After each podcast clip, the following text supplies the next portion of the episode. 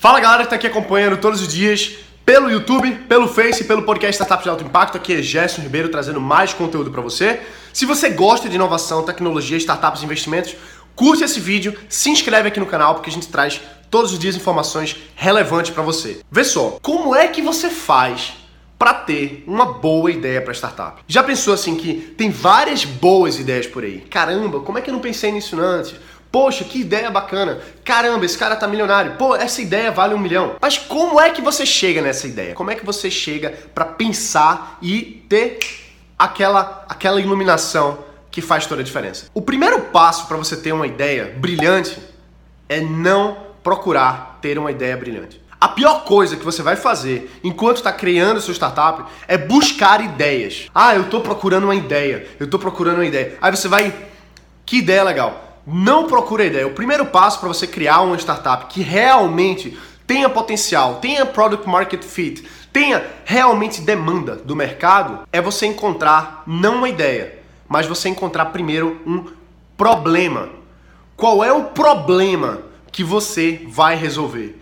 Existem infinitos problemas, existem infinitas dificuldades, existem infinitas demandas a serem atendidas. Se você foca numa ideia, numa solução, aquilo ali talvez só faça sentido na sua mente. Ou então pode ser que você fale para as pessoas e as pessoas digam assim: "Ah, isso isso é uma boa ideia, isso é legal". Mas quando você produz o produto, quando você vai entregar, você vê que as pessoas não tinham aquele interesse todo que você pensava ter. Por quê? Porque ninguém tá nem aí para sua ideia. Ninguém tá nem aí para sua solução. As pessoas querem de fato resolver o problema delas. Se você não tem uma solução para o problema delas, ninguém vai usar nada que você construa. Então não adianta pensar numa ideia. Ah, eu quero ter uma ideia. Esquece ter ideia. Esquece ter ideia. Procura encontrar um problema. Agora o passo 2. Não adianta só procurar um problema, porque tem muitos problemas por aí que são maiores ou menores, que são de um nicho ou de outro, que são seus ou que são das outras pessoas. Mas se você quer ter escala, crescimento e construir um negócio real, você precisa encontrar um problema que tenha necessidade de mercado. Que o mercado veja aquele problema ali e pague por ele. Você tem que encontrar um mercado que ou seja grande o bastante para você ter uma inovação, uma ideia que resolve um problema naquele mercado grande, diferente do que já existe, ou existe um problema que está em crescimento, um problema que um mercado está crescendo. E essa segunda opção, o mercado que está em crescimento, provavelmente vai ser o melhor tipo de negócio que você vai construir. Porque quando você pega um mercado que já é grande, que já tem muitos concorrentes, é difícil você entrar. Vou dar dois exemplos aqui agora, um de cada coisa. Um mercado grande que é difícil entrar é o mercado de pet, animais de estimação, por exemplo. Vamos analisar o mercado de, animais de estimação no Brasil. O mercado pet brasileiro é o segundo maior do mundo, só ficando atrás dos Estados Unidos. São fatura, é um faturamento de dezenas de bilhões de dólares por ano aqui no Brasil. Então pensa, é um mercado grande, muita gente já paga dinheiro por isso. Então, se já tem um fluxo de dinheiro nesse mercado, é possível que você consiga trazer esse fluxo de dinheiro para o seu negócio, para sua startup. Só que já existem os grandes players. E dentro desse mercado específico de pets, por exemplo, 70% do mercado é de rações. Imagina todo esse mercado, 70% é de ração. Se você quiser criar uma nova ração, se você quiser trazer para o mercado uma nova ração, existe dinheiro aí. Ok, legal. Existe um problema, existe um mercado grande, porém tem muita gente já fazendo. Já é um mercado extremamente competitivo. Então você tem que ser muito diferencial para que você consiga entrar nesse mercado e ser bem sucedido. Agora vamos ver o segundo tipo de mercado. O mercado que é pequeno, mas tem plena expansão. Que é o mercado, por exemplo, de internet das coisas. O que é a internet das coisas? São dispositivos eletrônicos que estão conectados com a nuvem, com a internet, e eles se comunicam e a gente tem informações em tempo real. A gente vai ver muito isso nos próximos anos, cada vez mais. Inclusive a Cisco, que é o líder mundial nesse tipo de tecnologia, ela avalia que o mercado de internet das coisas vai valer 19 trilhões de dólares a mais para a economia mundial até 2030.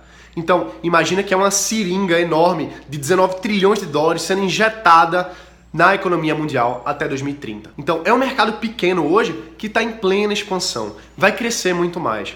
Então, o que que, por que, que é interessante entrar no mercado feito esse? Porque ainda não existem padrões, ainda não existem os grandes players, ainda não existe, de fato, uma competição tão grande que seja desleal. Existem inúmeros oceanos azuis aí dentro, ou seja, existem inúmeros mercados que você pode ser o principal player dentro de um mercado feito esse de internet das coisas. Por exemplo, tem vários outros. Mas pensa assim, se você entra no mercado que está em plena expansão e você vai entrando, vai aprendendo, vai sendo líder, daqui a 10 anos, daqui a eu tô falando 10, mas vamos lá, daqui a 3, 4, 5 anos, você é um grande negócio, porque o mercado cresceu muito e você foi crescendo junto com o mercado e você agora já é uma referência. Ao invés de você tentar entrar no mercado em que você está sofrendo porque a competição é muito grande e os grandes players já estão estabelecidos. Quando a gente vai pensar em ter uma ideia, primeiro a gente tem que analisar o problema que a gente vai resolver. Segundo, ver se esse problema existe no mercado de fato, que ou já é grande bastante que a gente possa entrar, ou que esteja em plena expansão e a gente possa ser um líder no setor. Uma vez que você identifica esses mercados,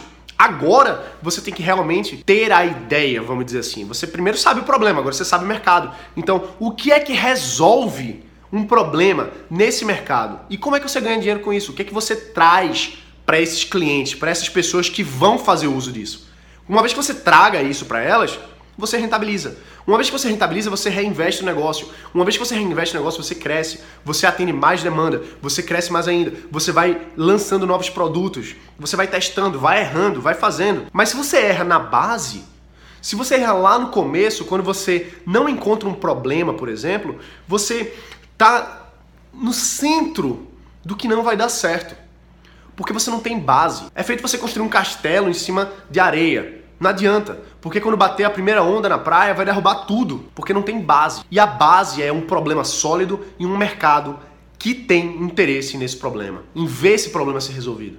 Se você pega uma ideia brilhante, fantástica, mirav ah, maravilhosa, milionária, mas você não atende um problema real, ninguém vai usar, ninguém vai comprar. Não adianta o quão brilhante isso seja na sua cabeça. Não adianta o quão brilhante seus amigos digam para você que é. De fato, você só vai encontrar demanda quando você resolve um problema para um mercado que ele existe, que ele paga e que ele está se consolidando cada vez mais. Então é isso aí, se você gostou desse vídeo, deixa o seu curtir aqui, a gente se vê aqui amanhã, se inscreve no canal, todos os dias tem um vídeo, tem um conteúdo, lá no podcast Startups de Alto Impacto são dois todos os dias, então deixa o seu comentário aqui embaixo, diz o que é que você gostaria de ver aqui no canal, que a gente vai trazendo para você. Beleza? É isso aí, um abraço, bota para quebrar e a gente se vê aqui amanhã. Valeu!